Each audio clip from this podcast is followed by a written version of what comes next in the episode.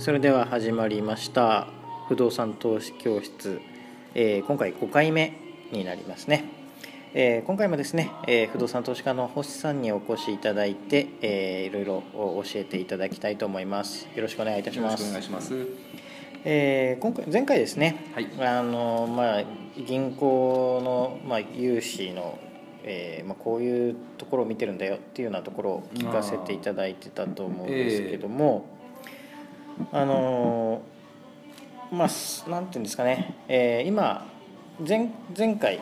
ですね、その物件が、まあ、売れてしまうというかほとんどすぐ売れちゃうのでなかなかい。いい物件が来てもすぐ他の人が買っちゃうよっていう話があったと思うんですけどあのよく本とかに書いてあるのが出口戦略も見れる。なるほどね。でちょっと私聞いてて思ったんですけど、えじゃあ今逆に売り時でもあるんじゃないですかうん。っていはい。うところをちょっと質問したかったんですけど、はい。今売り時っていうか明らかに売り時みたいですね。あ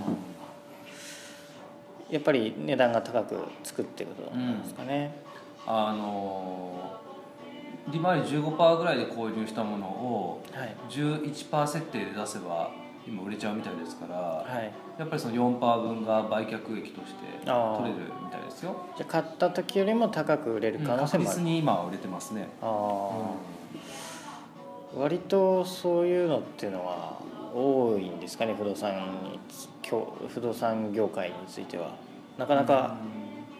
まあ普通中古のものを買って中また買った時より高く売れるってなかなかそうかそういう意味ですね。はい市場もあね市況もあるんじゃないんでしょうかね、そうですね。あんまりあとやっぱり物がなくなってきてるっていうのもあるんでしょうねおそらく。なくなってるっていうのはどういう？あのやっぱ買い手が多いので、はい。あの利回りが高い物件はすぐ売れちゃうじゃないですか、えでちょっとでも利回りが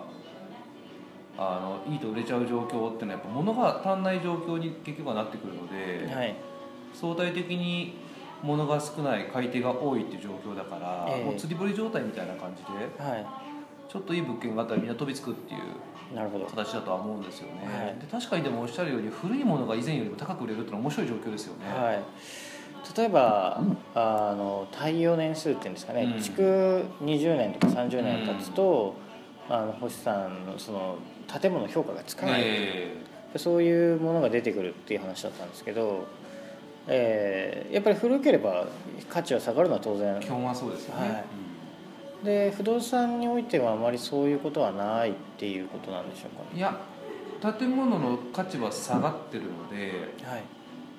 基本的に積算の価値はやっぱり下がっちゃいますよね。はい。だから売却価格にはおそらく反映されて、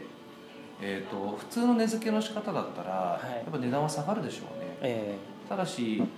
あの